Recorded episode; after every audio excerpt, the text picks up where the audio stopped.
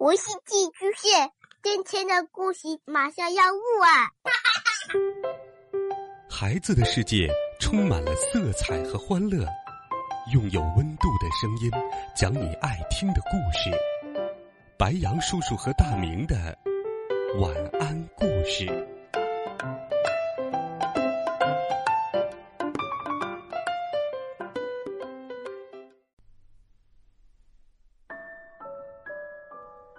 小朋友们、同学们，大家好，欢迎收听白杨叔叔讲故事。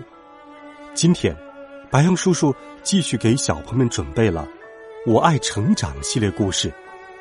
我们继续来听沟通力，靠自己收获好人缘。第五集，学会附和和硬碰硬。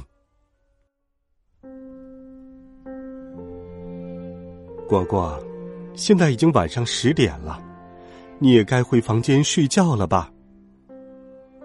果果的妈妈一边温柔的催促着他，一边推了推他的后背。果果看到爸爸脸上的表情很严肃，他们俩有什么事瞒着我吗？果果好奇的歪了歪头。果果躺在床上，翻来覆去。怎么也睡不着。客厅里传来了电视的声音和爸爸妈妈两个人讲话的声音。果果轻手轻脚的向房门走去，把耳朵贴在门上，听到了从客厅传来的爸爸妈妈的对话。干脆分开得了，但是还有孩子呀，怎么能？哪怕是为了孩子，也得分开。再这样维持婚姻，我们怎么办？你真这么想吗？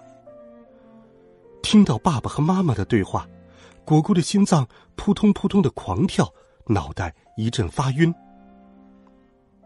爸爸妈妈要离婚？果果简直不敢相信自己听到的话，害怕的不停的掉眼泪。第二天。果果垂头丧气的来到了学校。果果，你怎么看起来一点精神也没有呀？哪里不舒服吗？还是家里出了什么事？没有啊，什么都没有。萌萌一直追问着，果果还是摇了摇头。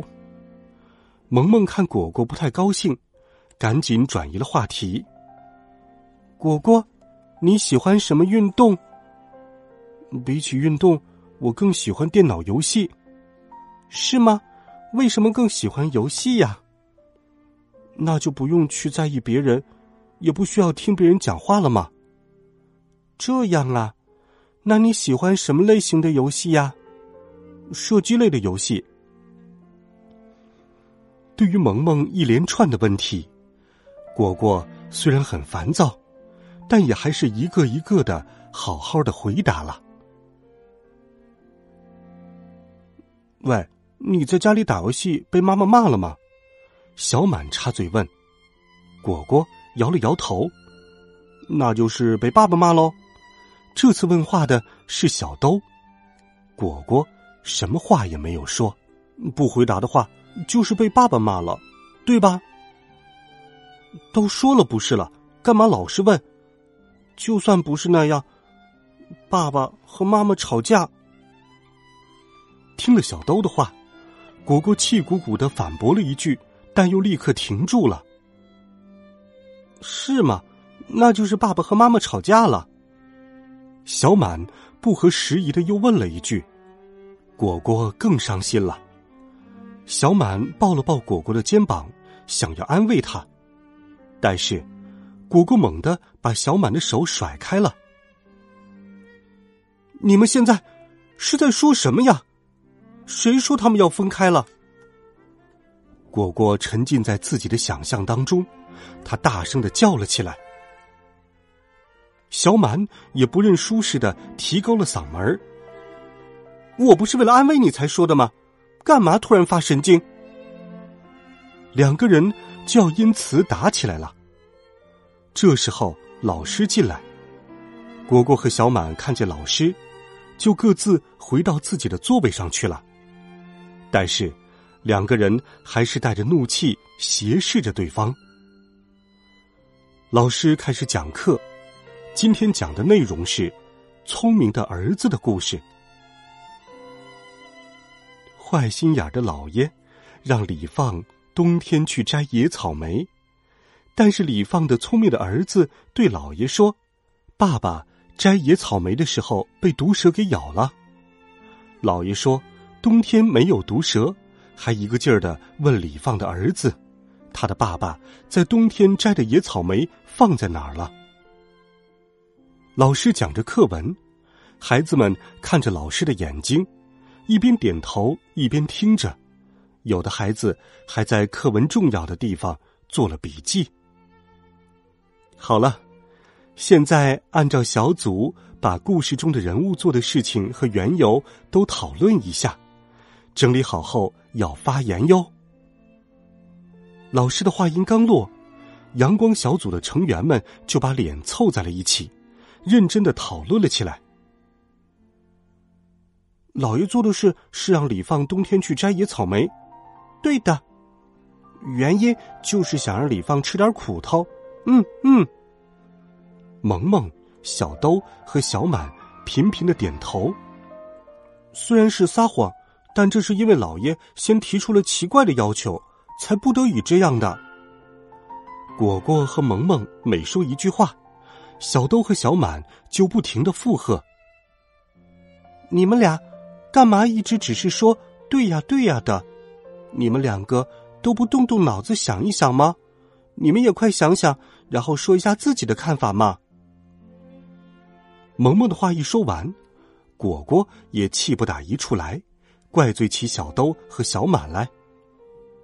就是他们两个，就是只会点头，什么都没干。听到萌萌和果果在责怪自己对小组没有贡献。小满一开始还没有反应过来，只是习惯性的点头附和着。过了几秒钟，他突然领悟过来了，果果是在说他没用。于是皱起了眉头，挥动起了拳头。这还能忍吗？说不过我了，所以要动拳头了是吗？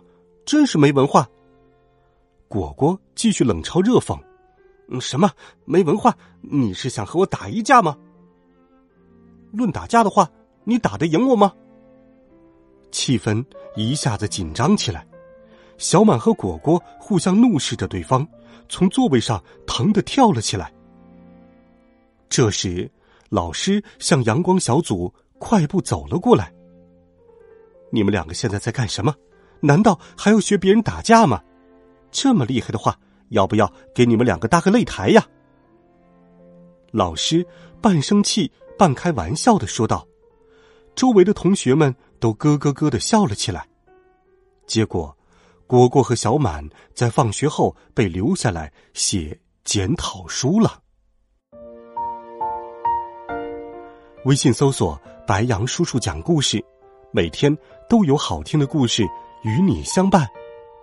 温暖讲述，为爱发声。我们明天见，晚安，好梦。